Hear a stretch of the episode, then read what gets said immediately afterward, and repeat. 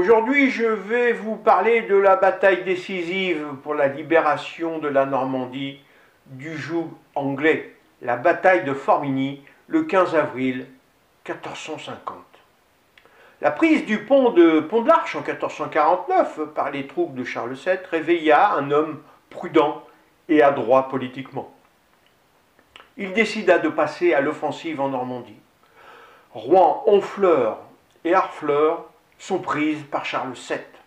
Au fur et à mesure qu'il avançait vers le Cotentin, toutes les places fortes tombaient une à une.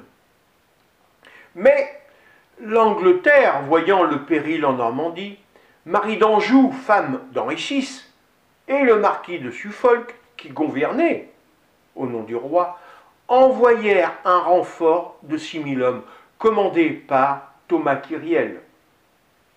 Il débarqua à Cherbourg. Il chercha à joindre le duc de Somerset à Bayeux en prenant le chemin du littoral. En effet, le duc dut accepter les conditions de Charles VII au siège de Rouen en octobre 1449 et se replia sur Bayeux. Kyriel décida de passer par les grèves de Grand-Vay et rejoignit le Bessin, au lieu de traverser les marais immergés de 40 ans sous la menace des marées montantes. Malgré l'attaque des troupes françaises du comte de Clermont, Jean II de Bourbon, avec les habitants de 40 ans et ceux des villages voisins, Kyriel passa sans encombre les grèves et marcha sur Bayeux.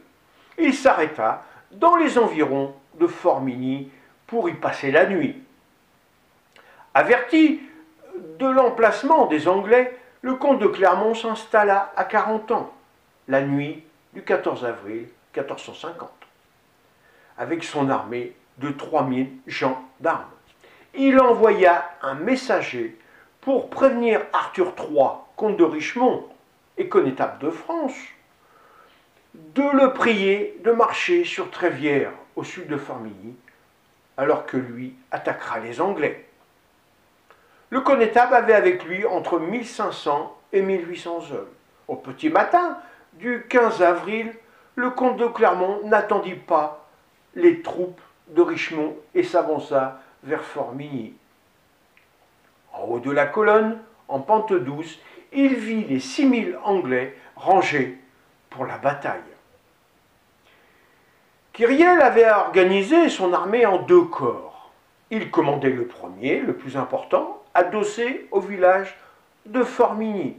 Mathieu Gott, un de ses lieutenants, et gouverneur de Bayeux, dirigeait l'autre près du ruisseau et du pont. Avertis des renforts de Richemont, les Anglais renforcèrent leur position au moyen de fossés, de retranchements et d'épieux. Dans le village, Kyriel était protégé par les maisons, les murs, les haies les jardins plantés d'arbres et les deux ponts protégés par des gardes anglais. Le jeune comte, impatient de combattre, n'attendit pas l'arrivée du comte de Richemont. Il s'avança face à l'armée anglaise de Mathieu Gott à trois traits d'arbalète. Il commanda à une partie de ses cavaliers, les archers, de mettre pied à terre. Il plaça cinquante à 60 lances et ses coulevrines pour occuper les Anglais qui couvraient le bord de la rivière et pour préparer sa liaison avec le connétable. Les tirs de boulets causaient de grands dégâts dans les rangs de Mathieu Gott.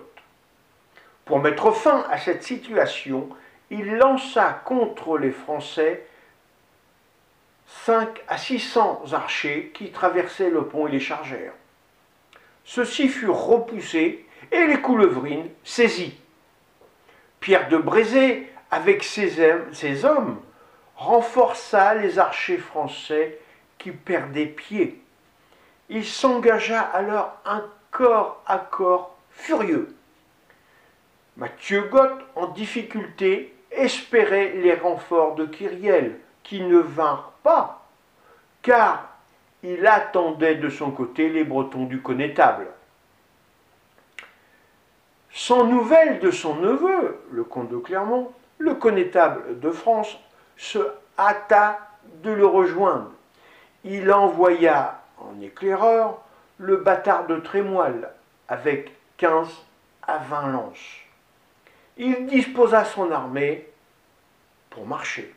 L'avant-garde était commandée par le maréchal Loéac, Jacques de Luxembourg et le sire de Boussac. Au centre marchaient Gilles de Saint-Simon, Jean et Philippe de Malestroit avec les archers. Le comte de Richemont et Jean Bude, son porte-étendard, et plusieurs seigneurs fermaient la marche avec les cavaliers bretons. Quand il arriva sur les hauteurs de Formigny, cela faisait trois heures que l'on combattait. Les Français commençaient à faiblir. Les Anglais, croyant l'arrivée des renforts de Somerset, de Bayeux, furent d'abord enthousiastes. Au fur et à mesure que cette armée avançait, des lys des rois de France apparaissaient sur les enseignes. Effrayés, les Anglais reculèrent vers le pont. Pierre de Brézé en profita pour reprendre les coulevrines. Les Bretons attaquèrent les Anglais près du pont après avoir franchi un guet en amont.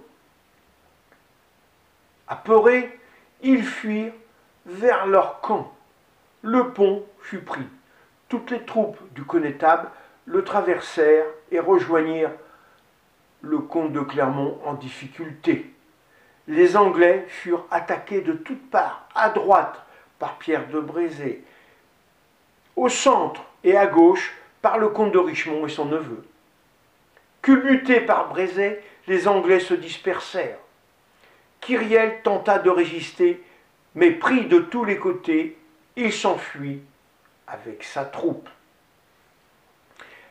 La bataille fut gagnée par les Français le 15 avril 1450. La rivière était rouge par le sang. Les Anglais de Kyriel fuirent vers Bayeux et Caen. Ceux du campement résistèrent un instant et furent tous massacrés par les Bretons. Les paysans accoururent et s'emparèrent de tous leurs biens et tuèrent les fuyards.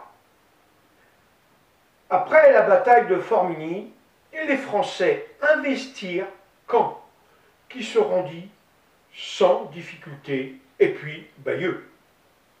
La Normandie était libérée de toutes les troupes anglaises. Le duc de Somerset fut prié, après le siège de Caen, de rejoindre Calais, puis traversa la Manche et rentra en Angleterre.